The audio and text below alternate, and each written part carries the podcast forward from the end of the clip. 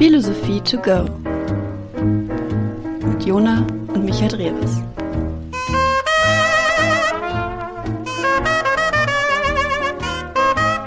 Viel Spaß. Hi und herzlich willkommen zur zweiten Folge von Philosophie to go. Ähm, ja, ich hoffe, ihr habt es euch wieder schön gemütlich gemacht. Ähm, ich habe es mir gemütlich gemacht, ich habe mir einen Kaffee gemacht und ich habe an meiner Seite meinen Podcast-Partner Micha und Bruder, muss man immer wieder dazu sagen. Hi. Guten Tag und herzlich willkommen. Müssen wir uns nochmal vorstellen? Nö, wir haben uns ja letztes Mal schon vorgestellt, eigentlich äh, zu Genüge. Wenn euch das interessiert, dann hört gerne nochmal die erste Folge von Philosophie Podcast, äh, Philosophie to go Podcast. Ähm, genau, worum soll es denn heute gehen, Micha? Ähm, Jona, wir haben überlegt, was das nächste Thema sein kann. Ja. Und ich habe mich dafür entschieden und auch mit dir abgesprochen, dass wir uns heute mit der Seele beschäftigen. Und mit dem Leib. Es gibt da Seele und Leib. Leb Okay. Seele und Leib, da gibt es ein, ein Problem in der Philosophie. Man nennt es auch ähm, Leib-Seele-Problem. Aber lass uns mal zunächst ähm, in die Vergangenheit reisen und wir befinden uns in der Antike. Und zwar ist da zum ersten Mal das Problem so ein bisschen aufgetaucht. Oder da war es noch kein Problem, aber da sind so die, die Ursprünge. Und zwar Platon. Platon sagt dir wahrscheinlich was. Ja, i, ähm, i, äh, das Ideengleichnis? Nee. Auf In- jeden Fall Platon äh, habe ich schon mal gehört, ja. Genau. Und der war Schüler von, von Sokrates. Sokrates ist noch mal ein Tick älter gewesen als Platon. Und ähm, da war es so, dass Sokrates, ich weiß, ob du es weißt, ähm, zum Tode verurteilt wurde. Also Ja. ihm wurde quasi ähm, zur Wahl gesetzt, entweder du trinkst einen Gifttrank, weil du hast die Jugend verdorben bei uns, du bist immer rumgelaufen, hast jeden voll gelabert und die machen gar nicht mehr das, was wir von denen so richtig wollen. Also entweder trinkst du einen Gifttrank oder du wirst verbannt und musst ähm, gehen. Und Sokrates, wie er war, ähm, hat natürlich den Gifttrank gewählt, weil, und jetzt kommt Platon ins Spiel, ähm, seine Seele weiterlebt. Das heißt, der erste Kontakt quasi, den es aus der Antike gab, ist, dass die Seele etwas ist, was irgendwie unabhängig von seinem Körper war. Unabhängig von, seinen, von seinem physischen Leib.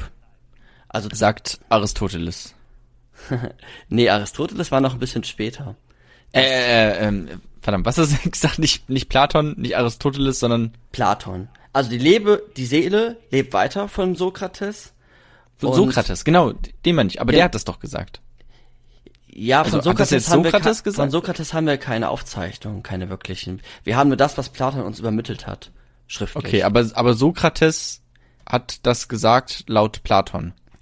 Ja, es geht einfach laut Platon darum, dass die Seele weiterlebt und dass das das Wichtigste ist beim Menschen. Also nicht das Okay. Körperliche, sondern das Seelische.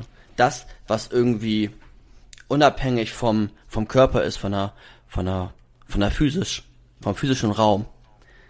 Also, wir haben jetzt Okay, zum einen, also- ja, Ja. Also Platon hat gesagt, dass sich deswegen Sokrates so entschieden hat, das Ja. Gift zu nehmen. Mm, Sokrates hat sich auch aus Gründen der Gerechtigkeit dazu entschieden, aber das können wir vielleicht in den Gerechtigkeitspodcast mal angreifen, das Thema. Okay. Und auch aus, aus Prinzip in seiner Überzeugung, seiner Philosophie heraus. Aber ich glaube, die Entscheidung, den Gifttrank zu trinken, war dadurch einfacher, wenn man annimmt, dass die Seele weiterlebt. Vielleicht in Das ein ist auf jeden Fall, ja. Ideenreich, in einer Ideenwelt, in seinem Gleichnis, wie du es vorhin schon sagtest. Vielleicht dahin. Ähm, genau, und heute beschäftigen wir uns mit dem Leib-Seele-Problem. Ein altes, großes philosophisches Problem, was ähm, seit längerem diskutiert wird und immer noch ähm, die Diskussion ausgetragen werden. Also es werden immer wieder neue Aspekte gefunden. Ähm, Okay. Das Wort Problem ist, glaube ich, jedem geläufig, aber vielleicht nicht unbedingt Leib und Seele. Hast du eine Idee, was der Leib sein kann oder die Seele? Ich habe es ja eben schon ein bisschen anklingen lassen. Naja, also, ja, schon. Also der Leib ist jetzt aus dem Alltagsverständnis heraus natürlich mein Körper, ne?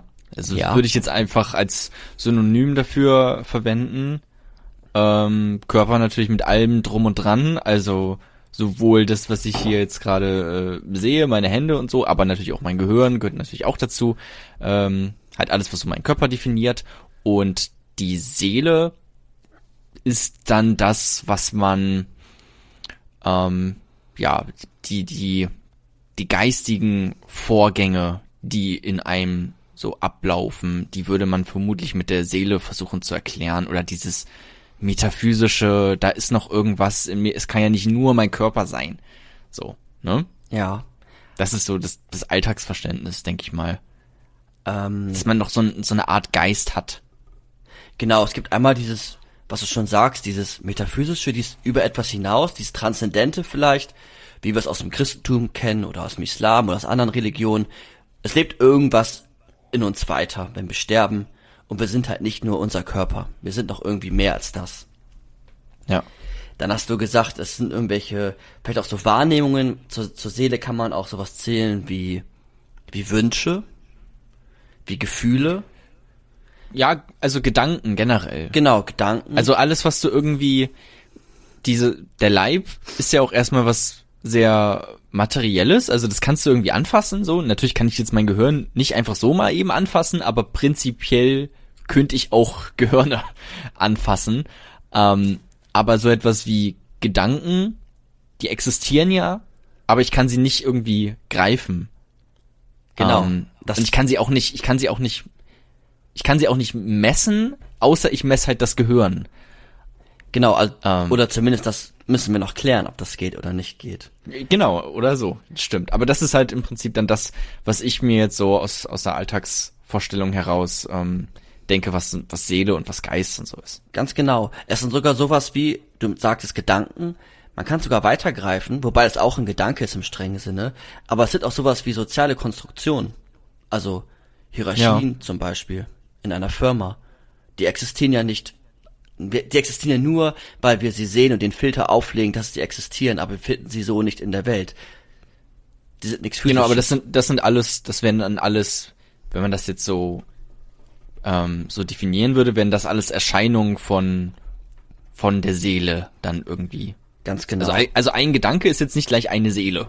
So nicht, dass man das jetzt so denkt. Genau. Sondern das ist alles, was dann so da drunter fällt unter diesen Begriff. Ja, Gefühle ja auch, ähm, Träume ja. vielleicht. Man kann auch den Begriff verwenden, der heute recht gängig ist, aber vielleicht nicht sofort mit Seele verbunden wird, und zwar Psyche, also, oder vielleicht auch psychisch, Psychologie. Die Ja. stammen alle vom, vom lateinischen Psyche, was auch als Seele mit übersetzt werden kann. Ja. Also wir haben den Körper, irgendwas räumlich ausgedehntes, irgendwas physisches in der Welt, und wir haben die Seele als das, was wir irgendwie wahrnehmen, Gedanken, Gefühle oder etwas Transzendentes. Gibt's ja auch im Christentum, äh, spricht man ja auch oft von Seelsorge, Genau. ähm, was ja auch im Prinzip sehr ähnlich ist wie also wie wenn du jetzt zu einem Therapeuten gehst, zu einem Ja. Psychologen und der, das macht auch im Prinzip Seelsorge, so würde man das, könnte man das umschreiben. Ähm, das ist ja im Prinzip genau das. Ja, ganz genau. Also das ist genau das. Ähm, mal mehr und weniger fundiert vielleicht. Wobei ich kenne mich nicht so gut in der Seelsorge aus. Äh, ich mich auch nicht. Aber ja, man kann das so zusammenfassen. Also, wir haben die beiden Begriffe geklärt, Körper und Seele. Jetzt fehlt noch das Problem. Und das Problem ergibt sich aus folgendem. Und zwar, weißt du, was ein Trilemma ist? Ja, ich glaube es zu wissen. Okay. Pa also, pass auf, schneidet Ja. euch an. Ähm, Ich bin angeschnallt. Ein Trilemma, Trilemma heißt ja erstmal schon, okay, es gibt drei Aspekte, so drei, Ganz genau. drei Dinge. Ja. Und das Trilemma ist ja, erinnert ja auch schon an das Wort Dilemma, ne? Also das ist irgendwie ein Dilemma, okay, ich hab, muss mich zwischen zwei äh, Dingen entscheiden, weil das nicht miteinander funktioniert. Ja. Ähm, und bei einem Trilemma müssen zwei von diesen Aspekten oder wenn zwei dieser Aspekte zutreffen, die man hat, dann kann das eine nicht zutreffen oder das eine nicht wahr sein. Wenn du zwei Punkte hast, die, die wahr sind, dann kann das andere aber nicht wahr sein. Ganz Ist genau. das richtig erklärt? Ja. Also, es können nur zwei von drei wahr sein. Genau, und bei einem Dilemma kann nur eins von zwei wahr sein. Ganz genau. Also Oder ich kann mich halt nicht ent oder ich kann mich halt nicht entscheiden, weil halt beides wahr ist, oder? Genau, du denkst vielleicht gerade am moralische Dilemma. Ja, genau. Da ist die Entscheidungsmöglichkeit, du kannst nur verlieren, vielleicht. Egal, wie du Stimmt. dich entscheidest, du kannst nur Ja. verlieren. Ähm, genau, aber jetzt geht's. Aber bei einem Trilemma kann ich da auch gewinnen? Nee, eigentlich du ja auch verlierst nicht. immer eine Antwort oder eine Annahme. Ich verliere immer eine Antwort. Genau, okay. Also genau, und beim Dilemma verlierst du auch immer eine Antwort. Und deswegen, Ja. wenn dir beide Antworten wichtig sind, dann ähm, ist halt blöd. Deswegen Gen- ist es ein Dilemma. Ja, genau. Also es können nur zwei von es können nur zwei von drei Sätzen wahr sein. Und daraus ergibt sich jetzt das Problem. Aber jetzt brauchen wir noch diese drei Sätze oder man kann auch sagen Annahmen. Und diese drei Annahmen in der Philosophie, aber auch weitreichend in, der, in, der, in den Wissenschaften an sich, ähm, lauten, wie, äh, lauten wie folgt. Und zwar, wenn wir von diesem Leib-Seele-Problem ausgehen, ähm, müssen wir von zwei von diesen drei Sachen jeweils immer ausgehen. Und die drei Sachen lauten, das eine ist quasi die kausale Geschlossenheit der psychischen, äh, der physischen Welt. Hm. Weißt du noch, was Okay. Kausalität ist? Das hatten wir ganz kurz im, im ersten Podcast. Genau, wir hatten's. daran musste ich jetzt auch gerade denken, wir hatten's ja im Prinzip in der letzten Folge, dass jede Ursache auch eine Wirkung hat. Das Genau. war ja Teil vom Rationalismus, Ähm, oder? Genau, so wie wir es erklärt haben schon. Natürlich findet der sich auch im Empirismus wieder. Okay. Die Kausalität Aber ist in, nicht in verloren. diesem Kontext hatten wir es erklärt. Auf jeden Fall, Ja. jede Ursache braucht auch eine Wirkung. Also, wenn ich jetzt meine Tasse hier hochhebe, dann geht die Tasse nur nach oben, weil ich sie hochhebe. So. Ganz genau. In, in diesem simplen Zusammenhang erklärt. Genau, also Kausalität ist klar. Jetzt habe ich aber gesagt, kausale Geschlossenheit der ähm, physischen Welt. Das heißt, dass physisches, also dass deine Tasse hochgehoben wird, auch von physischen, ähm, also eine physische Ursache hat. Verstehst Okay. du, was ich meine? Ja, Du schließt so etwas wie eine Seele erstmal aus. Alles, Genau. ist, alles ist physisch. Alles, was du in der Welt, wie du die Welt veränderst, wie du deine Tasse runterschmeißt, hat eine physische Ursache. Keine okay. psychische. Also Le- Leute, die jetzt sagen würden, ich habe eine Seele, ja. Die würden ja auch dann so, etwas sagen wie, ja, das alles, was ich denke, ist natürlich, kommt natürlich aus dieser Seele heraus, so irgendwie aus meinem Geist, so. Das Ja. macht mich quasi aus, das bin ja ich. ja, Ähm, das heißt, wenn ich, ich denke jetzt, ich will diese Tasse hochheben und deswegen hebe ich die Tasse hoch, da würde dieser Satz dann quasi nicht zutreffen, oder dieser Satz würde sagen, "Hm, deswegen hebst du nicht die Tasse hoch, du hebst die Tasse hoch aufgrund von, weiß nicht, vielleicht neuronalen Strömungen in deinem Gehirn, halt irgendetwas physisches. ganz genau. Also das wäre dann Okay. eine sehr radikale Form. Aber um das erstmal deutlich zu machen, ja, richtig. Also wir haben eine kausale Geschlossenheit. Die Ursachen und Wirkungen in unserer Welt sind immer physische Art, sind immer von Art des Leibes, wenn man den Begriff von vorhin nochmal verwenden möchte. Okay. Das ist der erste Also, Punkt. also Ja. Seele im Prinzip ausgeschlossen. Erstmal ja. Erstmal ja, okay. Dann lassen wir es erstmal so stehen. Also, die kausale Geschlossenheit unserer Welt, der physischen Welt. Der erste Satz. Der zweite, die zweite Annahme ist, dass ähm, die kausale Wirksamkeit ähm, vom Mentalen auch ausgehen kann. Also Mentales kann physisches beeinflussen. Du hast einen Wunsch, die Tasse zu heben. Ja. Das ist mental. Du hebst die Tasse und dadurch hast du in der physischen Welt eine Auswirkung, weil du die Tasse irgendwie hochhebst, Raum wird irgendwie ausgedehnt, was auch immer, du lässt sie fallen, sie geht kaputt. Also dein Wunsch hat eine Auswirkung in der Welt, in der physischen Welt. Okay, und, das, und da wird von Mentales gesprochen. Genau, das was, wäre der etwas zweite Satz. Mentales bewirkt etwas oder kann etwas Physisches bewirken. Genau, also also es gibt eine Seele im Prinzip. ja. Oder- ja, okay. Auch nur so halb. ja, Die Seele, es gibt nicht nur eine Seele, sondern die Seele mh, kann sogar eingreifen in unsere Welt. Okay. Ja, aber es setzt erstmal etwas Mentales überhaupt voraus. Genau, es steht sogar am Anfang. Ja. weil die Ja. Ursache dann mental ist. Du hast Hunger, sagen wir mal, du hast den Wunsch, jetzt was zu essen. Und dann die Wirkung ist, du gehst zum Kühlschrank und isst ein Apfel. beißt rein und veränderst Ja. dadurch die physische Welt oder hebst den einfach nur hoch. Kannst du den Satz noch einmal sagen, wie der heißt?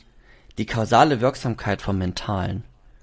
Also das Mentale Okay, aber, ist, aber nicht alles, was kausal ist, muss einen mentalen Hm. Ursprung haben, oder? das wäre sehr radikal. Gibt es auch, aber erstmal nein. Es geht Okay, also es, es kann, um quasi das, das zu erklären, dieses, ich habe Durst auf ein Bier und deswegen gehe ich zum Kühlschrank und hole mir ein Bier. Um das zu erklären, wäre dieser Satz sinnvoll. Wenn man den Satz umdreht, also das Mentale am Anfang setzt, ist es vielleicht einfacher. Mentales kann auch wirksam in der Welt sein. Oder Mentales ist wirksam in der Welt. Okay. Kausal. Gut. Also, Dritter Satz. Der dritte Satz. Hm. Der ist nicht so schwer. Mentales und physisches sind unterschiedlich. Die Verschiedenheit vom Mentalen und physischen. Das Mentale ist nicht das Physische. Und das Physische ist nicht das Mentale. Okay. Das Würde man ja jetzt auch erstmal so zustimmen, wenn man jetzt einfach nur Ja, stumpf erstmal drauf guckt genau. auf diesen Satz. Also wir haben die kausale Geschlossenheit der physischen Welt, das Mentale, was irgendwie wirksam sein kann in der Welt, und das Mental und Physisches etwas Unterschiedliches sind. Okay. Jetzt sieht man ja schon an den drei Sätzen, dass nicht alle zugleich wahr sein können.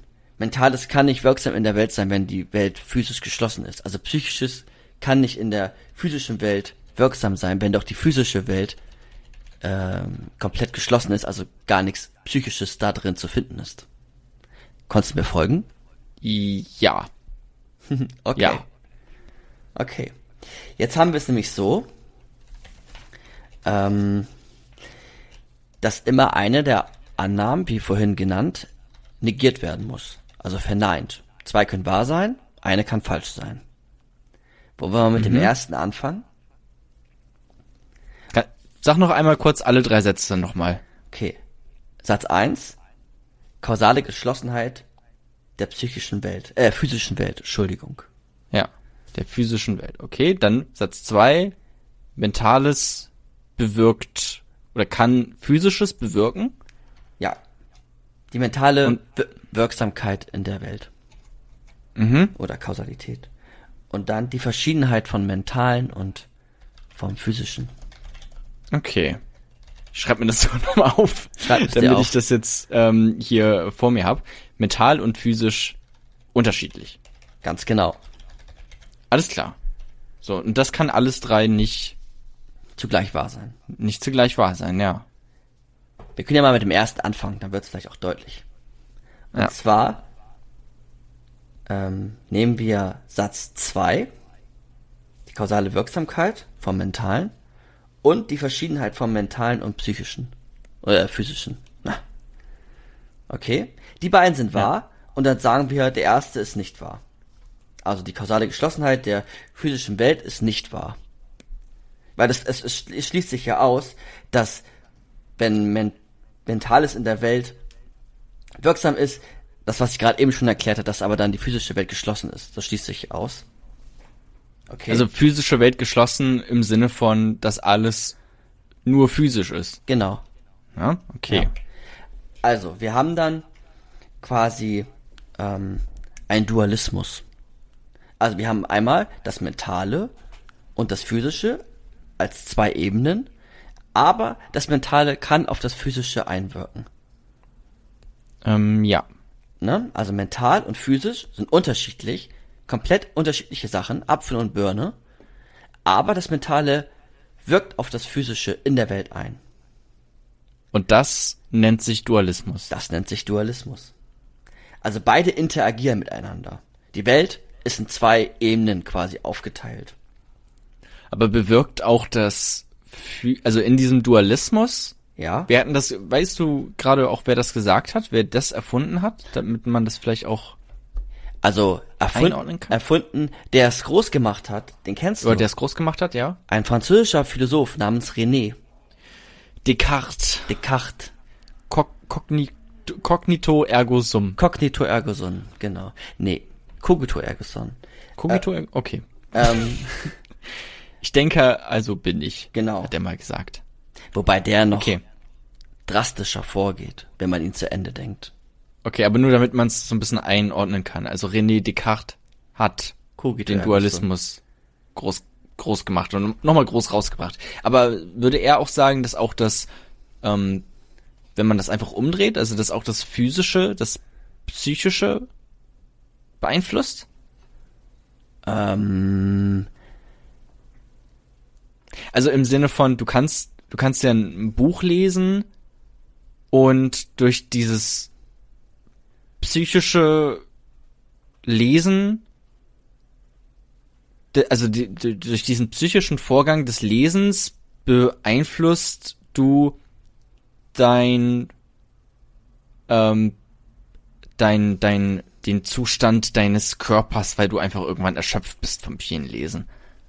also ich So. weiß nicht, ob er es nicht ausschließen würde, aber er würde, glaube ich, sagen, dass er sich nicht sicher sein kann, dass das so ist. Er war ja Okay. Rationalist und er kann sich da nicht sicher sein, weil er hat diesen methodischen Zweifel formuliert. Er hat immer weiter gedacht, wie kann ich irgendwie, das hatten wir ja auch letzte Folge, wie generiere ich wirklich sicheres Wissen? Und das ist immer Ja. noch jetzt auch hier gerade von Wichtigkeit. Und ich denke, also bin ich heißt eigentlich nur, ja, weiß ich, wer ich bin. Es könnte ja auch sein, dass sich irgendwie ein, ein Geist täuscht in der Welt. Woher weiß ich eigentlich, dass ich existiere? Aber da ich auch denke, muss ich existieren. Das heißt aber im Umkehrschluss, dass wir nach René Descartes theoretisch rein psychische Wesen sein können. Weil wir unseren Leib gar nicht brauchen, weil der könnte ja getäuscht worden sein vom, äh, vom, vom Homunculus, vom, vom, vom Geist. Aber dass wir denken, für das Denken brauchen wir keine, keine physische Welt. Nur da können wir uns sicher sein. Also wir sind, Trotzdem ist er Verfechter des Dualismus. genau. Wir sind rein geistige Wesen, wenn man es jetzt radikal zu Ende denkt. Aber er findet dann quasi einen, einen Turn und sagt, naja, wir nehmen die Welt wahr durch unseren Geist und dadurch, durch diese Sicherheit, können wir auf die Welt einwirken. Also, Okay. das ist dieser Aber Dualismus. dann würde er schon auch dann jetzt zumindest in dem letzten Satz, wie du es erklärt hast, nicht die Welt verneinen. er würde sie nicht verneinen, nein. Okay. Also er geht von Weil- diesem ja. methodischen Zweifel, wenn man den Zweifel zu Ende denkt, dann sind wir erstmal rein geistige Wesen und von denen deduziert er quasi zurück und ähm, Okay. schießt da drauf, dass wir von einem Dualismus geprägt sind. Das, Okay. das, er teilt dann Ja. die Welt auf in, in zwei Ebenen. Okay, ist schon für mich ein bisschen schräg, erst quasi zu sagen, okay, eigentlich alles, was, wo ich mir sicher sein kann, was existiert, das ist, dass ich existiere oder dass mein Geist existiert, mein Bewusstsein existiert und dann aber wieder zu sagen, ja, okay, dann können wir das jetzt genau so auf darauf anwenden, äh, auf die Welt, wie sie gerade noch existiert und sagen, es gibt halt so einen Dualismus. Das Wichtige ist erstmal die Seele. Das Wichtige ist das, was in uns ist, das Psychische. Das gibt uns die Sicherheit. Und mit dieser Sicherheit können wir erst der Welt entgegentreten. Äh, okay. Sicher sein kann er sich nicht, dass die Welt, wenn er seinen methodischen Zweifel weiterhin anwendet als Methode, kann er, kann sich nicht sicher sein, dass die Welt existiert. Aber wenn die Welt existiert, dann ist sie unterschiedlich zu dem, was wir sind. Also er unterscheidet dann nochmal uns als, als Mensch quasi, der, der mit der Seele, dem dualistischen Wesen, was dann auf die Welt wirkt. Wobei er aber sich nicht sicher sein kann. Aber wenn er sagt, wenn er sagt, nehmen wir mal an, die Welt existiert, dann ergibt ja auch eigentlich die- diese Methode von seinem Zweifeln, mit der er dann, dann irgendwann zu diesem Satz gekommen ist, ich denke, also bin ich, ergibt ja dann auch gar keinen Sinn mehr, oder? Warum? Weil dann, ja? naja, weil er, weil er ja sagt, also, weil dann nimmt der schon etwas an. Dann nimmt der schon an, okay, die Welt existiert. Das heißt, dieses, ich denke also bin ich, äh, ich denke also bin ich, das ist gar nicht mehr so dieses, dieses letztendliche, dieses, das einzige, was irgendwie wahr sein kann, weil er ja einfach auch dann annimmt, dass auch die Welt wahr ist und existiert, weißt du? Genau, aber die Frage ist dann, was Welt ist. Also er könnte ja auch als Geist in einer in einer in, einem, in einer Matrix leben, die rein weiß ist und gar nichts physisch, psychisch hat und alles ist eine Simulation in uns, aber das simuliert wird, dass wir denken, das ist sicher. Okay. Jetzt weiter radikal zu Ende gedacht. Ja. Also er geht auf jeden Fall davon aus, aufgrund dieses Satzes, äh, ich denke, also bin ich, also aufgrund dieses, ich zweifle alles an und das Einzige, was ich nicht anzweifeln kann, ist, dass ich gerade zweifle und denke und deswegen ist es das, wo ich mir sicher sein kann, das existiert. Das heißt, es muss so etwas geben wie eine Seele, Mhm. ne? Ja? Ja. Und dann sagt er, okay, und wenn es jetzt noch die Welt gibt, na dann ist das beides aber getrennt und ein Dualismus. Genau. Wir haben Also der dritte, der dritte Satz, mental und physisches, ist unterschiedlich. mental und physisch ist unterschiedlich, aber mentales wirkt in der physischen Welt. Okay. Und die Welt das ist- schließt dann, das schließt dann wiederum den ersten Satz Das schließt den aus, ersten dass Satz alles, äh, dass die Welt physisch geschlossen ist, also dass es nur physisches gibt. Ganz genau. Ja. Okay. Man kann dann Haben wir das verstanden, glaube ich. Ja, um das noch so kurz so ein bisschen noch auszuführen, ähm, zwei, zwei Aspekte vielleicht noch. Wenn man es jetzt ganz radikal denkt, dass wir nur geistlich, geistige Wesen sind, dann kann man auch vom Idealismus sprechen. Vielleicht sagt er dir was. Habe ich schon mal gehört, ja. Genau, das ist eigentlich das, was wir gerade gesagt haben. Ich wollte nur mal den Begriff hineinwerfen. Also wenn man es komplett ganz, ganz radikal zu Ende denkt und wir nur geistige Wesen sind, dann kann man dazu Ja. auch Idealismus sagen. Kannst du mir sagen, warum Idealismus? Weil wenn ich Idealismus höre, dann denke ich immer direkt an Idee und dann kann ich mir das auch irgendwie so herleiten, weißt du, weil Idee und Ideen kommen ja irgendwie aus dem Geist so und dann kann ich mir das irgendwie dadurch herleiten, aber ergibt diese Herleitung überhaupt Sinn oder weißt du, woher, warum das Idealismus heißt? Ähm, also bisher habe ich mir das auch von Idee und von Ideal hergeleitet. Aber könnte auch Quatsch sein. Ja, ich bin mir da auch nicht ganz sicher. Das, Okay. das, da bin ich mir nicht ganz sicher. Recherchieren wir nach und packen es in die Show Notes. Zwinker, Zwinker. Wäre nicht schlecht, aber Wäre nicht schlecht. vielleicht Mal können das ja die Zuhörer machen. Genau, schreibt's in die Kommentare, Schreibt's woher, warum eigentlich Idealismus Idealismus heißt. Ganz das ist doch genau. schön. Ganz Interaktiver Podcast. Genau. Ja. Ähm, jetzt könnte man noch einen Philosophen einbringen, was ich ganz spannend finde, den aber vielleicht die viele Zuhörer noch nicht kennen. Zu dem Philosophen ist gesagt, dass ihm Empirie sehr, sehr wichtig ist. Aber das, was wir gerade gesagt haben, also Empirie wissen wir ja noch, das war ja die Beobachtung in der Welt. Wir schauen nach, machen Experimente. Letzte Folge. Wer das noch nicht gehört hat, kann das gerne nachholen.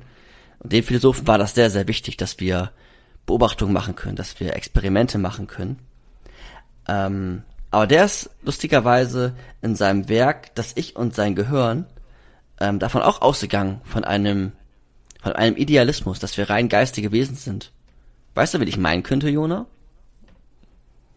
Äh, nein, tatsächlich gerade nicht. Ähm, soll ich dir einen weiteren Tipp geben?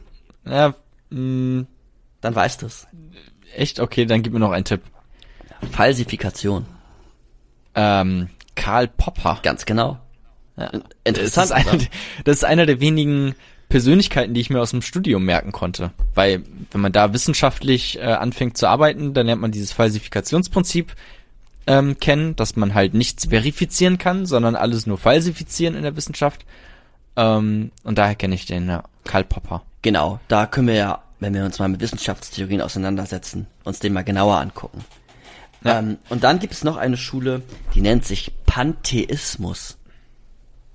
Und, zwar, Okay. und die, die geht davon aus, dass alles in der Welt beseelt ist. Das ist sogar eine recht gängige, also was heißt recht gängige Meinung, aber die wird tatsächlich noch in den Wissenschaften diskutiert, dass alles eine, eine Seele hat. Ähm, jedes Atom, dein, hast du gerade ein, ein Kaffee in der Hand? Ähm, ja, jetzt schon. Dein Ka- eine, eine Tasse. Der auch, auch so. der ist beseelt nach dem Pantheismus. Wobei da man dann noch differenzieren kann, inwiefern wirklich noch von Seele in dem Kaffee mit der Seele, die du besitzt, inwiefern die sich noch ähm, ja identisch sind oder sich ähneln. Aber grundsätzlich geht man erstmal davon aus, dass alles irgendwo beseelt ist. Und das kann man auch zurückführen auf René Descartes und seinem Dualismus. Und wieso? Naja, weil die psychische Kausalität einmal vorherrscht und beides aber irgendwie auch was Unterschiedliches ist. Man könnte es auch noch einer anderen Schule vielleicht zuordnen, aber man geht erstmal davon aus, dass ähm, dein Kaffee nicht nur physisch der Kaffee ist, sondern auch äh, eine Seele hat. Aber also, warum kommt man jetzt mit diesen beiden Sätzen darauf, dass mein Kaffee eine Seele hat? Also warum, also der eine, also ja, also das Mentale und das Physische ist unterschiedlich, okay. Komm ich, äh, bin ich dabei, so und das Mentale bewirkt das Physische. Genau. Wie komme ich jetzt mit diesem Satz dahin, Naja, dass da meine Tasse eine Seele haben muss? Die nächste Annahme, die ja getroffen wird, eine Grundannahme, ist ja vom Pantheismus, dass alles beseelt ist. Und wenn alles beseelt ist, schließt das nicht diese beiden Sätze aus. Darum geht es. Okay. Weil, Du kommst nicht mit den die- beiden. Das ist erstmal eine Annahme, die getroffen wird. Okay. Okay. ähm, Ja, da würde ich vermutlich nicht mitgehen. ist aber recht Ich will, ähm, interessant, Ja? sich damit auseinanderzusetzen. Äh, Okay. Aber das auch vielleicht an anderer Stelle. Jetzt würde ich dich gerne noch was fragen. Und zwar, ähm, wir haben ja gesagt, Dualismus, wir haben zwei, das Mentale und das Physische in der Welt. Und das Mentale kann auf das Physische einwirken. Stimmt's? Ja. Aber wie? Das, das ist ähm, der Dualismus. Äh, wie? Wie soll naja, das? da, ähm, Hast du eine da muss Idee? es ja irgendwo eine Schnittstelle geben. Nehme ich mal an. Richtig. Willst du dir, also hast du eine Idee, wie die heißen könnte? Ähm, wie die heißen könnte, nein. Denk dir mal ein lustiges Wort aus. Eins, das es gibt. Mir egal. Oder, ne, ich soll es mir ausdenken. Ja, Blabloratorium. das Blablatorium. Ganz genau. So ähnlich hat es René Descartes gemacht. Und zwar hat er, Wow. okay. und Krass. zwar, Ja, deswegen muss man, äh, deswegen gibt's auch keine Ausbildung zum Philosophen, oder deswegen muss man es nicht studiert haben, um Philosoph zu sein. Du kannst einfach, einfach alles sagen und dann geht's Ja. schon irgendwie. er hat nämlich gesagt, die beiden interagieren miteinander. Aber wo? Und er sagte, in der Zwirbeldrüse. Diese Zwirbeldrüse liegt ungefähr mittig des Gehirns. Das war seine Annahme. Er konnte zu seiner Zeit das Gehirn weder aufschneiden noch wirklich betrachten, wie wir es heute können. Aber mit heutigem Wissensstand ähm, gibt es diese Zwirbeldrüse nicht. Aber das war, aber das war seine Idee, wie die miteinander interagieren können, wo die Schnittstelle ist. Okay. Ja, hat man schon nach dem Blabloratorium geforscht? Vielleicht bin ich ja was ganz Heißes auf der Spur. Das, ähm, auch das muss geprüft werden Ja. und dann falsifiziert oder verifiziert. Ähm, okay. Okay. Ja. Aber es muss so eine, es muss dann so eine Schnittstelle geben. Weil sonst kann ja, also du hast mich ja gefragt, wie wirkt denn das Mentale auf das Physische? Mhm. Und es muss ja irgendwie aufeinander wirken. Genau, es braucht irgendeinen Punkt, wo sie miteinander interagieren. Und da war es dann die Zwirbeldrüse. Es ist auch einfach irgendwie, irgendwie unvor, also gar nicht so richtig vorstellbar, oder? Also dieses, oder ich weiß nicht, kannst du dir das vorstellen? Dass das Mentale überhaupt irgendwie, also ich wüsste gar nicht, wie ich mir das vorstelle, weil für mich ist das Mentale auch so ein bisschen irgendwie außerhalb von den Dimensionen, die wir jetzt so kennen im Physischen, also außerhalb irgendwie von Raum und Zeit so. Und dann kann man sich das gar nicht vorstellen, wie überhaupt das Mentale das Physische irgendwie beeinflussen soll, Ganz wenn genau. es das dann geben würde. Ja, und ich würde auch anschließend daran formulieren, dass dieser Dualismus die gängige Meinung auch ist, wenn man das Fußvolk fragt, die nicht Philosophie studiert haben. es Ja. ist einfach das, ich gehe, ich habe eine Seele, im Zweifel kommt die noch in den Himmel, aber ich habe irgendwas in meinem Kopf, aber ich habe auch einen Körper. Beides existiert, das Psychische und das Physische. Wie die jetzt miteinander interagieren und welchen Begriff ich dafür wähle, solche Gedanken werden da nicht erstmal gemacht. Aber dieser Dualismus ist, glaube ich, schon in der, in der Welt schon recht beliebt oder Ja. das, das einfachste, scheinbar einfachste Modell vielleicht. Genau. Oder Aber durch- dieser, Ja. die, also dieser, dieser, diese Brücke ist ja da schon was recht Wichtiges. Also das muss man ja schon eigentlich irgendwie, also es ist jetzt nicht so, also wenn du das nicht irgendwie in deiner Argumentation drin hast, diese Brücke, dann ergibt das alles auch auf einmal gar nicht mehr so viel Sinn. Ne? Soll ich dir noch eine zweite Brücke nennen? Fällt mir gerade Gerne. spontan ein. Ja. Wenn ich mich nicht täusche, ist das der Okkasionalismus. Da ist die Brücke Gott. Ah, ja, davon äh, habe ich auch gehört. Stimmt, das, Dann habe ich ja vielleicht Ja. sogar recht, weil du hast auf jeden Fall recht, dass es das gibt. Ja. okay. Das Also, dass, dass Gott quasi der Vermittler ist. ganz genau. Ja. Dass du, du hast, du hast den äh, Wunsch, dir aus deinem Kühlschrank Bier zu holen. Immer wieder Gott. das Bier. Immer wieder das Bier, es tut mir leid. Ich habe ähm, nicht so viel Bier getrunken in letzter Zeit. Ähm, Gott merkt dann, ah, okay, er möchte Bier. Und ähm, dann geleitet er deinen Körper dahin äh, zum Kühlschrank. Ja, also das wäre zumindest eine Erklärung. Ich glaube auch, dass Ja. Religion so einen Dualismus recht gut produ und reproduziert haben in der Welt und er deswegen unter anderem, glaube ich, so beliebt ist. Weil es gibt einfach viele gläubische Menschen oder Ja. aus Tradition, die das irgendwie da, ja, kennengelernt haben. Okay, das ist der erste Punkt. Also wir haben zwei und drei angenommen und eins negiert. Ja. Wollen wir mal den zweiten negieren? Das heißt, das Kausale ist wirksam. Äh, Entschuldigung, das Mentale ist wirksam, kausal in der Welt. Also die, mein, Äh, weißt du noch, was achso, ich das, meine? das, das negieren meinst du? Genau, also wir negieren jetzt, Okay. dass deine mentalen Zustände, deine Wünsche wirksam in der physischen Welt sind. Okay, das heißt, wir sagen nur, die, ähm, die Welt ist physisch geschlossen, also alles Materielle hat auch, alle, jede materielle Wirkung hat auch eine materielle Ursache. So, Ja. alles ist irgendwie Materie und, und, und Physik. Ganz genau. Ähm, und, ähm, und wir sagen aber auch, Ja. das Mentale und das Physische ist unterschiedlich. Richtig. Also wir sagen auch, es gibt etwas Mentales. Ganz genau. Wollen wir mal klären, was das Mentale ist? Dann können wir das gern machen. Ja, für mich sitzt das Mentale jetzt gerade irgendwo in einem Gefängnis und kommt da nicht raus, weil es einfach nichts machen kann. Ähm, fantastische Überleitung oder ein schönes Sinn, also schönes Bild. Ähm, gefällt mir sehr gut. Und zwar spricht man hier von Epiphänomenalismus. Und da wird gesagt, das, was du gerade schon sagtest, dass die physische Welt geschlossen ist und das Mentale keinen Zugriff darauf hat. Jetzt haben wir aber ja das Problem in diesem Modell, dass wir ja trotzdem das Gefühl haben, eine Seele zu besitzen.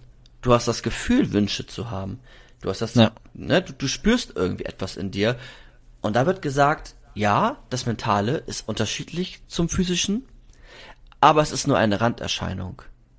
Man könnte vielleicht auch gemein, Ein, ein Epiphänomen ja, genau. wird das genannt. Also hat es ja gerade gesagt, Ja. das ist dann das. Ja, es ist eine Randerscheinung. Okay. Oder vielleicht drastischer ausgedrückt, es ist eine, eine Illusion. Aber würden Sie sagen Illusion? Weil du meintest ja auch gerade eben, also ich nehme es auf jeden Fall wahr. Ähm, also Sie würden schon sagen Illusion. Einige Vertreter, ja. Okay. Ja, damit kann man sich ja dann tatsächlich fast schon mehr anfreunden, als mit der Vorstellung, dass einfach, dass sie irgendwie, dass diese Gedanken oder, oder dieses Bewusstsein, dieser Geist, diese Seele, dass das existiert, aber halt einfach nichts machen kann. So, das ist ja fast noch schlimmer als die Vorstellung, dass es einfach nur eine Illusion ist. Genau. Und mit, also um das noch weiter auszuführen, das Mentale hat ist einfach mh, fast schon irrelevant. Es ist nur eine Gleiterscheinung, eine Begleiterscheinung. Es wird auch gern das Beispiel gebracht von einem Zug.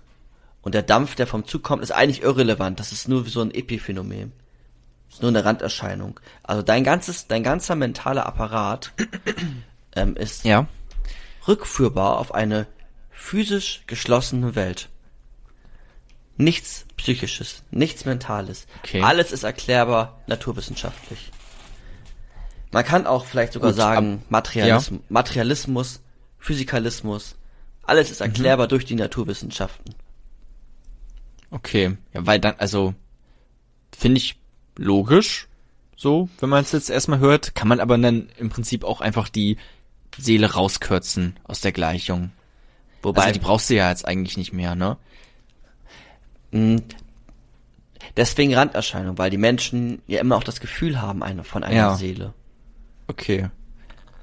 Ähm, Gut, ja, also ergibt auf jeden Fall Sinn irgendwie, oder? Oder spricht da noch irgendwas dagegen? Wir können es ja noch mal ein bisschen weiter ausführen und dann fange ich mal an, dich zu ärgern. Und Ja. zwar ist das jetzt so, dass quasi, wenn du jetzt zum Beispiel nach links oder nach rechts schaust, nicht du wirklich entscheidest, dass du schaust, sondern neu neuronale Prozesse in deinem Gehirn bis hin zu deinen Augen entscheiden, wohin du guckst. Also ein Mensch guckt sowieso, weiß ich, die Sekunde fünf, sechs Mal bewegen die Augen sich und es ist quasi ein Kampf der Aufmerksamkeit und da, wo dann das Auge stehen bleibt, hat die Aufmerksamkeit gewonnen. Ja. Und die Augen, die Neuronen entscheiden quasi, wo du hinschaust und dann kriegst du die Illusion oder die mentale Repräsentation der Randerscheinung als einen mentalen Zustand, aber er ist zurückführbar auf rein physikalischer Ebene. Also die Illusion, dass ich jetzt da hingeguckt habe, meinst du? Ja. Okay. Also dass aber das, da kannst dass du, das ich, ist ja im, warte, ja. dass das ich ähm, mehr ist als physikalisch, als Neuron. okay. Das ist vielleicht noch Ich wichtig. glaube, das kommt auch ganz drauf an.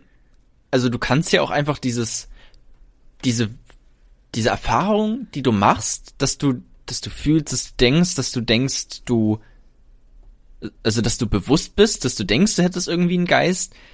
Das kann man ja mit, da kann man sich ja mit so einem, mit einer Art Seele identifizieren. Aber man kann sich ja auch einfach mit diesen neuronalen Gehirngängen identifizieren. Also ich kann ja auch einfach sagen, ja, okay, dann bin ich halt mein Gehirn. Aber das macht's ja nicht unbedingt schlechter, ne? Oder? Also, um Also, also ob ich jetzt zu mir sage, ich bin ja. eigentlich, so dass das, das Wesen von mir ist meine Seele, so das ist das eigentliche, oder ob ich sage, ja, das eigentliche Ich, das ist halt mein Gehirn. Das macht ja, das, das Ich ist ja trotzdem noch ich. Ne? Genau. Also, Es ist, also nochmal einen Vertreter dazu nennen. Ich, ich will noch mal einen ähm, zeitgenössischen Vertreter nennen, und zwar Daniel Dennett. mhm. Physikalist. Materialist Okay. ist ein anderes Wort. Fast synonym. Kannst du verwenden. Der sagt, dass alles, was du wahrnimmst, dein ganzes Sein zurückführbar auf neuronale Prozesse, auf, auf die physische Welt ist und wir dadurch einfach alles erklären können. Aber ist diese Idee wirklich so schön, wie du sie gerade dargestellt hast? Ist es wirklich so einfach zu sagen, naja, wir sind nur Neuronen? Also es ist auf jeden Fall nicht ganz so romantisch, ne? Also man könnte zum einen, glaube ich, moraltechnisch Probleme bekommen. Aber den Zweig möchte ich gar nicht aufmachen. Da können wir uns zum Thema Moral und Ethik in einem anderen Podcast beschäftigen. Ähm, aber wenn du dir jetzt, genau, die Romantik fällt auf jeden Fall weg. Aber nicht nur das, also zum Beispiel ähm, Fichte, kennst du Fichte? Auch ein Philosoph. Nur von gehört, aber schwierig gerade einzuordnen. Idealist. Alles, Okay. alles ist Geist. Hatten wir äh, bei Punkt ja. 1. Wel welches Jahrhundert? Ähm, ach, 17. Und Leute, ey, schreibt's in die Kommentare. 17. Gottlieb Fichte nach Wissenschaften, 17. nach Schiller, zu Zeiten Schiller, 17. 18. Jahrhundert, glaube ich. Okay. Ich glaube, ich glaube 18. Jahrhundert, aber ich mache mal Okay. einen Fakt, äh, Faktcheck. Aber ja, müsste, müsste, müsste Irgendwie da in dem, in dem Dreh. Ja, genau. Und wenn man Fichte googelt, dann ist Fichte ist nicht der Baum, sondern der Philosoph. Äh, den Fehler Genau. hab ich gerade gemacht. Ähm, und, und der sagt, naja, sind es denn wirklich nur neuronale, also er benutzt andere Wörter zu der Zeit, aber man kann das übersetzen. Sind es wirklich nur neuronale Prozesse? Ist es einfach nur ein Geist, einfach nur ein Körper, der irgendwie Liebe empfindet Oder ist Liebe zum Beispiel nicht mehr? Wer ist es denn überhaupt da, der liebt? Wer ist es denn? Also, bin ich das? Wer ist dieses Ich? Oder ist einfach alles nur, sind wir ein Roboter unserer Neuronen und tun einfach das, was unser Körper uns sagt? Das ist mir schon wieder zu wertend, wie du das, ähm, wie, wie der Fichte das hier ähm, präsentiert. Ich weiß nicht, also ich finde der Unterschied, ob du sagst, ich bin, also ich, der ich Liebe empfinde, bin eigentlich, das ist ja die Seele, oder ob ich sag, ich, der ich Liebe empfinde, das ist mein Gehirn. Ich finde, das tut gar nicht so viel zur Sache, weil ich bin ja trotzdem ich, der ich Liebe empfinde. Verstehst du? Ja, aber versuch dich noch radikaler in den Materialismus oder diesen Epiphänomenalismus hineinzuversetzen. Ich glaube, du bist doch nicht ganz drinne.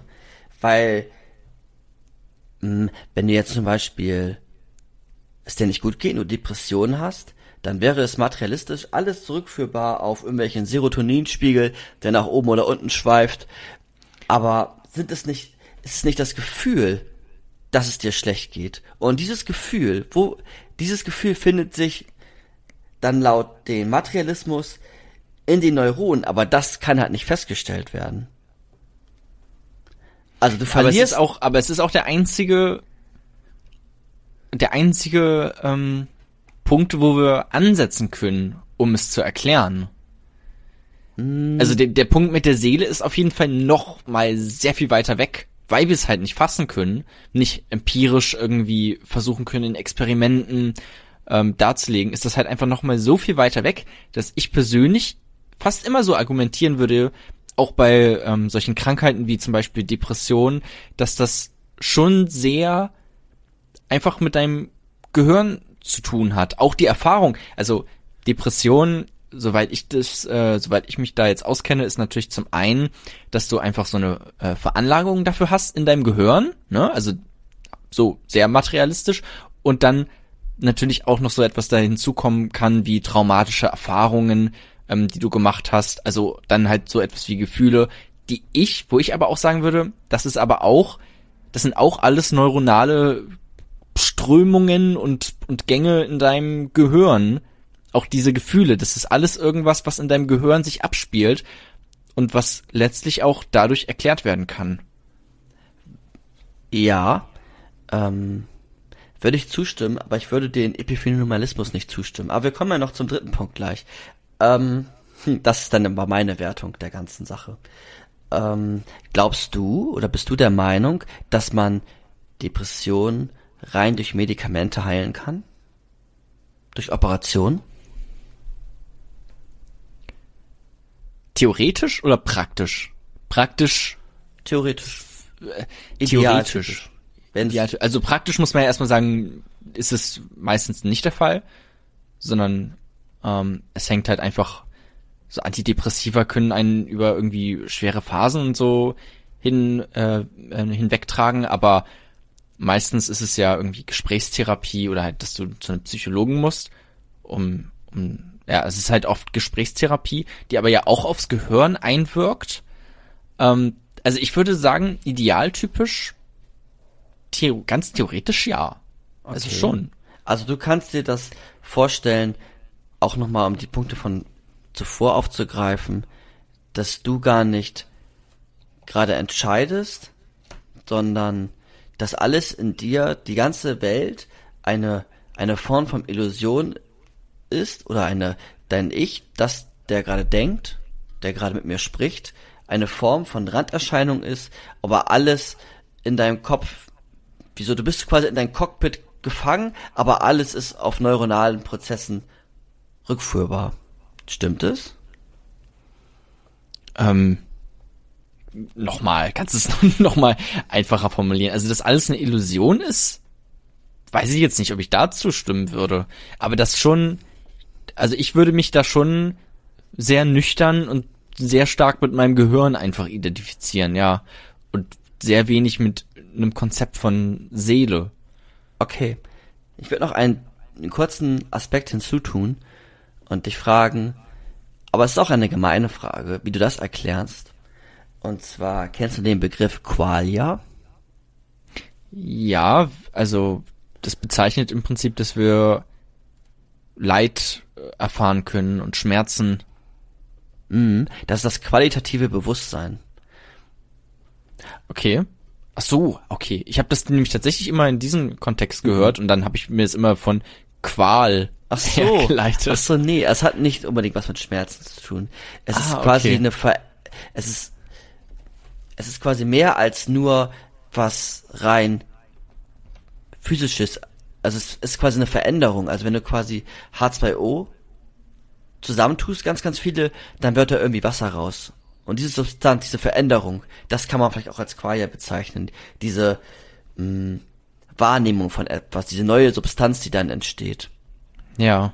Und da wird dann zum Beispiel in den Wissenschaften gesagt, zum Beispiel von Thomas Nagel, ein Vertreter auch der nächsten Schule, die ich dann noch vorstellen werde, ist, dass wir so etwas wie, wie Schmerz, wie Liebe, wenn wir das wahrnehmen, dieses qualitative Bewusstsein, dieses Wahrnehmen von etwas, nur wir wahrnehmen, nur du nimmst deinen Schmerz wahr. Ich weiß nicht, wie es ist, ähm, deinen Schmerz wahrzunehmen. Und das ist schwierig zu erklären, wenn doch alles physikalisch erklärbar ist. Weil Neuronen sind Neuronen. Und eigentlich müsste ich deinen Schmerz simulieren können, wenn die physikalische Welt geschlossen ist. Wenn ich es komplett drauf habe. Aber Ja, also theoretisch. theoretisch. Also, ja. Aber da würde ich sogar fast zustimmen. Aber genau, aber bisher wurde halt das noch nicht gefunden. Es werden Neuronen gefunden, es werden Elektrostöße gefunden. Ja. Aber es dein, wenn du jetzt ein Eis isst, kann das Gehör nicht abgeschlabbert werden und dann schmecke ich raus, wie das Eis geschmeckt hat, sondern diese dieses qualitative Bewusstsein, hm, wo ist das? Und da wird gesagt, das ist ähm, jetzt rutsche ich quasi schon in die nächste Schule Schule runter. Das hat physische Ursachen, ist aber mehr als das. Natürlich Aber kann man, aber kann man nicht sagen, dass, also wir haben doch das, vielleicht bin ich auch nicht deep genug in der Neurowissenschaft gerade drin, aber wir haben doch das Gehirn auch noch nicht komplett verstanden und erforscht, oder? Also, wir ich haben stelle mir es halt einfach ja. immer so vor, dass es so extrem komplex ist, dass wir da einfach noch längst nicht sind, ähm, so etwas ganz genau erklären zu können, dass ähm, dass so wie ich jetzt das Schokoladeneis schmecke, ähm, um das irgendwie äh, fassbar zu machen, dann irgendwie in Form eines Bildes und so. Und dann, wenn du dann das Schokoladeneis isst, dann sieht man da auf dem Monitor irgendein anderes Bild. Und dann, wenn es das gleiche Bild ist, dann weiß man, ah, okay, jetzt hat er gerade das Schokoladeneis genauso geschmeckt, wie ich es auch geschmeckt habe. Weißt du, also weil da auch einfach, weil es halt einfach so komplex ist. Also so erkläre ich mir das quasi jetzt. ähm, also diese neuen neuronalen Prozesse oder in die Neurobiologie, die ist sehr gut erforscht. Sehr, sehr, sehr gut. Wir wissen, wie viele Neuronen wir haben. Wir wissen, wie sie miteinander interagieren. Wir wissen, wenn wir da und da das und das, diesen den Reiz geben, dass dann und da die, das und das resultiert. Wir wissen, wie Medikamente dann wirken. Da sind wir recht weit, würde ich sagen. Wir können auch, ähm, es gibt auch eine Neuroethik, Neurobiologie-Ethik, die sich mit Fragen auseinandersetzt, dass wir quasi durch neuronale Prozesse ähm, so Formen von Gedanken in uns einpflanzen können, also im Sinne von Veranlagungen Ja. ein, einbauen können in Kindern. Also so weit geht es quasi. Aber was bisher nicht gefunden wurde, ist genau dieses phänomenale Bewusstsein. Bewusstsein an sich wurde bisher nicht. Das ist ganz, ganz, ganz schlecht erforscht. Und man kann die Annahme treffen, das ist so schlecht erforscht, weil es irgendwie was ist, was außerhalb der physikalischen Welt liegt. Also, jetzt gehe ich mal rüber zur dritten. Genau, also ich, ich weiß nicht, ob ich da zustimmen würde, weil ich immer sagen würde, okay, dann sind wir halt einfach noch nicht so weit. Aber nehmen wir es einfach mal dann so an erstmal. Genau, und vielleicht gefällt dir ja auch die dritte. Genau, Und vielleicht. zwar, wir negieren jetzt drei. Wir negieren mentales und physisches ähm, sind unterschiedlich. Wir haben die kausale Geschlossenheit, wir haben aber auch, dass Mentales ähm, in der Welt wirkt. Okay? Geht das? Also Das kausale Geschlossenheit im Sinne von alles physische bewirkt äh, wurde durch anderes physisches Ja. bewirkt. Ja. Und wir haben jetzt auch den zweiten Satz, Ja. das mentale kann physisches bewirken. Ja. Aber wir haben jetzt nicht mehr Verschiedenheit vom mentalen und physischen. Ah, okay, ja doch, dann, dann könnte es Und doch das, gehen. ist, und das ist die Theorie, die in den Wissenschaften, würde ich sagen, die beliebteste ist. In der Philosophie auf jeden Fall. In der Neurobiologie vielleicht weniger, aber insgesamt in den Wissenschaften ist das die akzeptierteste. Und Okay. zwar ist es nämlich jetzt so, das ist so ein materialistischer Lösungsansatz. Man kann auch von Identitätstheorie sprechen. Mentales und physisches und physisches und mentales sind gleich. Und das ist das, was ich auch am spannendsten finde. Das ist das, was ich eben, wo ich schon den Übergang Also- schaffen wollte. Also hat meine Tasse doch eine Seele.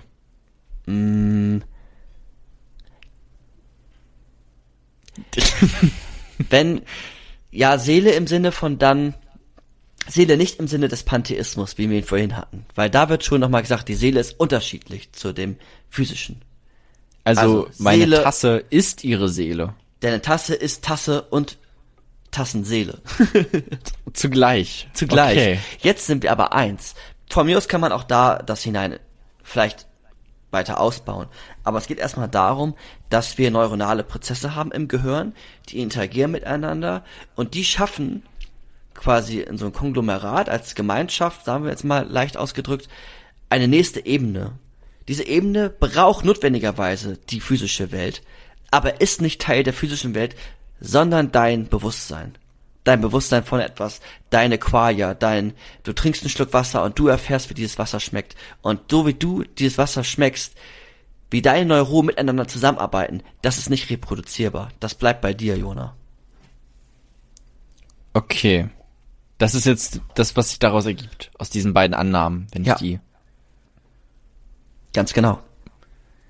Was aber auch zur Folge hat, dass nicht alles ähm, physikalisch erklärbar ist. Also, äh, der Dennett, den ich vorhin erwähnt habe, der kann nicht das komplette Gehirn auseinanderbauen und sich einen zweiten Jona kreieren. Das schafft er nicht. Weil das Mentale immer noch ähm, nicht greifbar für ihn ist, sondern nur das äh, Physikalische. Aber wie sich dann das Mentale ergibt, das ist individuell, subjektiv, rein bei dir. Da gibt es auch das schöne Okay. Beispiel von Thomas Nagel, was vielleicht einige auch kennen werden, ähm, mit seinem Essay, wo er, wo er von der Fledermaus spricht. Kennst du das? Ähm, ja, also habe ich von gehört, genau, dass man sich nicht, man kann nicht wissen, wie es ist, eine Fledermaus zu sein. Ganz genau. Er erklärt da, wie die Fledermaus aufgebaut ist, welche, wie sie jagt, wie sie irgendwie äh, konstruiert ist. Aber wir können nicht, äh, das können wir alles erfahren. Wir können sie komplett auseinandernehmen. Wir können ihr Gehirn betrachten. Wir können die neu, neuronalen Prozesse erfahren. Wir können im Zweifel sogar ähm, aus daraus gewinnend irgendwelche Nachtsichtgeräte entwickeln oder Solarsysteme oder was auch immer. So nah, ne? Aber ähm, wir können nicht wissen, wie es ist, eine Fledermaus zu sein. Und ich kann es nicht wissen, wie es ist, wenn du gepikst wirst von einem Stift oder wenn du heiß Wasser trinkst. Den Schmerz kann ich nicht nachempfinden. Und den kann auch nicht äh, Dennett nachempfinden mit seinem Physikalismus. Es ist nicht ähm, dahingehend dann erklärbar, weil das Physische ist geschlossen, aber es gibt noch eine zweite Ebene, das Mentale, auf dem wir keinen Zugriff haben. Wow, okay. Ähm, Ja, jetzt wird's langsam also, also, kompliziert. ja, also das Mentale ist auch das Physische. genau. ne? Identitätstheorie. Ja. Okay. Warte, jetzt versuche ich auch mal dich herauszufordern. Oh, warte, da Ähm, muss ich mich kurz strengen. Ja, Alles dann klar. schreck dich mal. Und zwar, ich habe mal auch, ich habe mir mal irgendwie hier, weiß ich nicht, beim SWR oder so, dieses philosophische Kopfkino. Oh, ähm, oh. Ich glaube, daher habe ich das. Da gab es irgendwann mal so ein ähm, Gedankenexperiment mit, Farben. ähm, nee, mit, Gehirn? wenn wenn du etwas austauscht, Ah. ab wann ist es dann noch, also das Beispiel war folgendes, du hast ein, ähm, das war noch irgendwie geschichtlich erklärt, aber im Prinzip ein, ein Typ, ein, ein Herrscher mit, äh, kommt mit seinem Boot und da hat er irgendwie ganz, ganz viele Schlachten mit ähm, ähm, gewonnen mit diesem Boot und das Boot ist quasi einzigartig so, aber es verfällt auch schon langsam und dann muss halt immer mal wieder so ein Brett ausgetauscht werden aus diesem Boot. Und dann ist quasi die Frage, okay, ab wann ist jetzt noch das Boot das eigentliche Boot, weil wenn du immer diese Bretter austauscht, das Mhm. heißt, du nimmst dieses eine, das, das eine Brett ist vom, äh, ist irgendwie kaputt, das nimmst du raus, packst neues dran und am Ende hast du quasi ähm, zwei Boote, weil du hast einmal das, was komplett ausgetauscht worden ist über Jahre, immer wieder langsam, und du hast noch mal das alte Boot, weil du natürlich diese alten kaputten Bretter noch mal äh, zusammen äh, basteln kannst und dann hast du das auch noch mal. So und da ist halt diese Frage, okay, ab wann ist das Boot nicht mehr das eigentliche Boot irgendwie? Und jetzt frage ich mich, wenn mentales und physisches gleich ist, ab wann bin ich dann nicht mehr ich, wenn man jetzt anfangen würde, ganz langsam allmählich äh, mein Gehirn auszutauschen? Weißt du? Ähm, ja, sehr philosophisch. Schön. Ich habe mein Studium damit begonnen, dass meine Dozenten mir erzählt haben, die standen vorne, die Vorlesung über Logik, glaube ich, war das. Und sie hatten erzählt, dass sie beim Forschungsseminar waren oder ein Forschungsthema hatten, aber sich ein halbes Jahr darüber nur diskutiert haben, wie es wäre oder wann eine Band noch eine Band ist. Wenn man jetzt den Leadsänger austauscht, ist Ja. dann Metallica noch Metallica. Wenn man den Gitarristen austauscht, was macht eine Band zu einer Band? Weiter sind sie nicht gekommen. Meinst du sowas? Im Prinzip, genau. Und Wer- dann, ja. wenn man das jetzt aber auf dieses Problem, was wir gerade haben, beziehungsweise das Problem, was ich gerade habe, ähm, der ich noch irgendwie eine, eine Seele haben möchte und mich jetzt frage, okay, was bin eigentlich ich? Was Mhm. macht mich eigentlich aus? Ähm, wenn man nämlich davon ausgeht, dass das Mentale und das Physische im Prinzip gleich ist, dann kann ich ja auch irgendwann, also ich kann, ach, es ist einfach schwierig dann sich vorzustellen, wenn das Gehirn so langsam ausgetauscht wird, ab wann ich dann noch ich bin. Wenn dann trotzdem noch alles die ganze Zeit funktioniert. In meinem Gehirn auch, natürlich. Ja, also äh, ich probiere es mal aufzugreifen und du hilfst mir da ein bisschen. Ähm, also zunächst sehe ich da mehr einen Angriff auf den Dualismus, weil ähm, das kann man nämlich, wenn man, ähm, das könnte man René Descartes vorwerfen, weil er sagt, ich denke, also bin ich. Stimmt? Ja, aber ah, guck mal, beim Dualismus hast du ja das Materielle Ja. und du hast die Seele. Und das Ja. ist getrennt. Ne? Das heißt, du könntest sagen, okay, Warte. ich, Warte, er hat diesen methodischen so- Zweifel gemacht und will wissen, was sicheres Wissen ist. Und er sagt, ich Ja. denke, also bin ich. ja, Woher weiß er, was ich ist? ähm, Er setzt ein Ich voraus. ja. Und das gibt es ja vielleicht gar nicht. Oder es ist immer wieder veränderbar, weil man das Gehirn so weit ausgetauscht hat, dass man nicht mehr weiß, welches dieses Ich ist. Er macht eine zusätzliche Annahme, die man nicht sofort merkt, weil man das intuitiv einfach annimmt, dass man ein Ich hat. Aber wer ist eigentlich dieses Ich? Das ist eine Ja, sehr philosoph genau, das ist eine sehr philosophische Frage. Und ähm, ich würde darauf antworten wollen, dass um auch diesen materialistischen Lösungsansatz, also diese Identitätstheorie zu verstärken oder zu bekräftigen, mentales und physisches sind eins, aber ein Ich-Zentrum im Gehirn, das finden wir nicht. Es gibt mehrere Jonas. Es gibt Jona, der Comedy macht, es gibt Jona, der schläft, es gibt Jona, der gerade was isst und es gibt Jona, der gerade Podcast mit mir macht.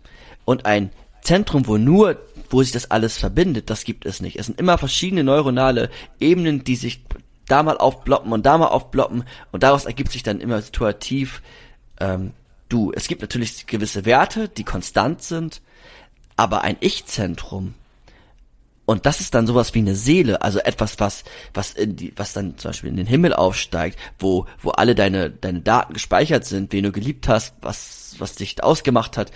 Das, Ja. fin das findet sich nicht. Das findet sich nur als gesamtes Konglomerat, als gesamte Gemeinschaft, Zusammenhänge in deinem Gehirn. Ja, aber das ist ja, das ist doch eigentlich eine krasse Aussage, weil das hieße dann ja, also viele setzen ja ich gleich mit Seele. Ich Genau. bin ja meine Seele. Und das Ja. heißt ja dann auf jeden Fall, meine Seele gibt es nicht, beziehungsweise es ist wirklich alles nur eine Illusion. Nein. Also so wie, nein? Okay. Wieso nicht? Deine Seele ist nicht unterschiedlich zum Materiellen, sondern das, dasselbe. Das ist der dritte Punkt. Sonst bist du wieder bei Genau, aber, genau, aber wenn ich mir jetzt vorstelle, ich hätte eine Seele Und Ja. gleichzeitig stimmt die Annahme, dass Seele und Materielle, das ist eigentlich eins. Das heißt, diese Vorstellung von mir mit ich und ich als eine Persönlichkeit und ich als äh, jemand, der eine Seele hat, auch wenn es gar nicht stimmt. Oder dass es halt, dass das Materielle und das Physische gleich ist. Das hieße dann ja, dass diese Vorstellung von einer Seele nur eine Illusion ist. Hm, Man muss dann vielleicht klären, was unter Seele dann gemeint ist. Und dann wird's langsam immer Ja, das Ich. komplizierter. Das Ich. Ja, man kann es vielleicht so runterbrechen, dass man das äh, vielleicht als Bewusstsein deklariert, als so etwas wie, was du gerade wahrnimmst, was, was, was Wünsche ausmachen, was auch, was wir vom, am Anfang hatten, was Gefühle sind, was Schmerzen sind, was soziale Konstruktionen sind. Und die Ja. sind notwendigerweise Bedingungen oder schließen sich aus den neuronalen Prozessen, gehen aber in die zweite Ebene, also sind identisch mit den neuronalen Prozessen, aber sind psychischer Natur. Ja. Also Freud, der dich dann analysiert und versucht dich irgendwie gesund zu machen, der geht auf diese psychische Ebene und pumpt dich nicht mit Medikamenten voll.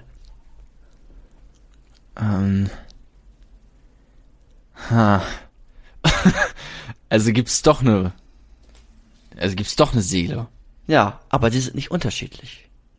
Aber sie, sie ist quasi gekoppelt mit dem. Ja, genau, Mit die dem- sind identisch. Identitätstheorie. Also man kann auch mal andere Begriffe wählen. Leib und Seele sind gleich. Um das nochmal deutlich zu machen. Okay. Leib und Seele sind identisch. Es, wenn du stirbst, stirbt auch deine Seele. Weil genau daran habe ich auch gedacht, weil ich dachte, ähm, wenn wir jetzt diesen Podcast hier aufnehmen, Ja. du kannst mich vielleicht, weil ich halt immer sehr materialistisch irgendwie so gedacht habe, ne? Mhm, gedacht, genau. ähm, gedacht. Und ich dachte, okay, vielleicht bringst du mich, bringst du mich dazu, dass ich dann doch irgendwie eine Seele glaube, weil das wäre super, weil ähm, das hieße ja, dass wir auch dann noch ein Afterlife haben, dass es danach noch irgendwie weitergeht oder zumindest irgendwas noch damit passiert mit meiner Seele. Und jetzt sagst du einfach, ja, wenn ich sterbe, dann stirbt auch meine Seele. Wenn du, Was ganz schön eine krasse Aussage auf jeden Fall ist. wenn du danach weiterleben möchtest, dann möchtest, dann solltest du dich nochmal dem Idealismus zuwenden. Da könnte man nochmal sagen, das war ja das mit alles ist Geist, also alles ist Wahrnehmung, das ganze Sein. Du schaust dir jetzt deinen Monitor zum Beispiel an, dieser Monitor existiert nur in dir. Das Bild des Monitors existiert nicht in der Welt, alles ist Geist. Und in dieser Form würde man davon vielleicht sprechen, dass deine Seele gar keinen Körper braucht und deswegen, wenn dein Körper stirbt, deine Seele weiterlebt. Aber genau das ist nicht der materialistische Lösungsansatz, sondern die Identitätstheorie geht davon aus, du brauchst deinen Körper, um eine Seele zu haben, aber dein Körper ist nicht nur Körper. Das war das Physikalistische. Du bist nicht nur eine Randerscheinung. Das Gebilde von dir, was du gerade von dir hast, ist nicht nur eine Randerscheinung, ist nicht nur, du bist nicht nur, du bist nicht gefangen in deinem Cockpit da oben als Illusion, sondern wenn du jetzt einen Wunsch hast zu trinken, dann hast du diesen Wunsch und nicht deine Ja. Neuronen, die dich steuern. Wo Aber auch immer im dann der Grund des Wunsches ja. herkommt. Aber es ist ja jetzt, also, wenn ich jetzt nochmal so darüber nachdenke, auch mit diesen drei Sätzen, die wir ja haben, und Ja. wo sich immer einer ausschließt, wir, wir haben ja jetzt auch einen Satz ausgeschlossen, wieder. Wir haben ne? die Verschiedenheit ausgeschlossen. Genau, wir haben äh, ausgeschlossen, dass Mentale und das Physische unterschiedlich sind. Ganz genau. Es ist, also wir haben auch wieder eine Annahme getroffen. Im Prinzip. Wir haben zwei Also es ist jetzt noch, noch nichts, es ist jetzt nicht wissenschaftlich belegt, dass es so ist. Das ist ein spannendes Thema für auch einen weiteren Podcast. Äh, Wissenschaftstheorie. Aber du hast immer Grundannahmen. Wir haben jetzt erstmal Axiome Ja. gewählt. Und die versuchen wir dann zu überprüfen. Oder zu falsifizieren. Aber du, aber du sagtest auch schon, das ist gerade so das, das gängigste Modell in Ja, der, in der also- Wissenschaft, wo man sagen würde, okay, das hat sich bisher am meisten bewährt. Es hat sich am meisten bewährt im Zusammenhang, doch es hat sich am meisten bewährt. Also die Neurobiologen würden mir jetzt da vielleicht widersprechen wollen und den, diese Randerscheinungen hervorheben. Aber insgesamt, also besonders in der Philosophie ist, ähm, es hat sich das am meisten bewährt. Besonders durch Gut. diese, durch die Qualia und das qualitative Bewusstsein, was einhergeht, was einfach Ja. bisher nicht gefunden und erklärt werden kann.